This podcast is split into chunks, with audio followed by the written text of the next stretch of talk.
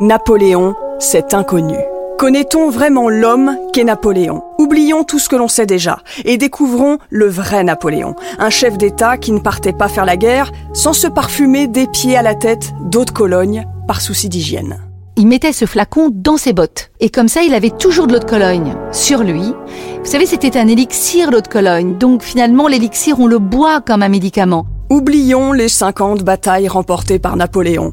Voyons plutôt ce qu'il laisse dans notre mémoire. Aujourd'hui, si l'on célèbre des victoires sportives ou des anniversaires au pied de l'Arc de Triomphe sur les Champs-Élysées, c'est parce que c'est lui qui a fait construire l'édifice, symbole de victoire, disait-il, pour les siècles à venir. Vous ne rentrerez dans vos foyers que sous des arcs de triomphe Le bleu qui dit la fidélité, le blanc la pureté, le rouge la vaillance. C'est peut-être cela, être français aujourd'hui.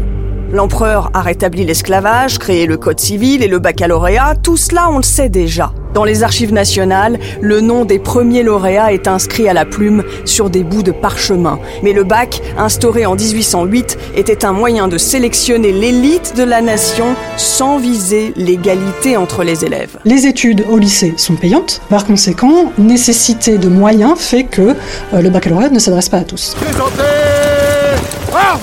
Soldats de ma vieille garde, je vous fais mes adieux. Avec des hommes tels que vous, notre cause n'était pas perdue. Il y a une chose qu'aujourd'hui on ne peut pas supporter, et à raison, il est revenu sur l'abolition de l'esclavage. Gardons-nous de faire des anachronismes, c'est-à-dire ne jugeons pas l'histoire à l'aune de notre regard d'aujourd'hui. Napoléon, c'est inconnu, une série de trois podcasts à retrouver dès le 3 mai sur l'application Europe 1, europe1.fr et toutes vos plateformes d'écoute.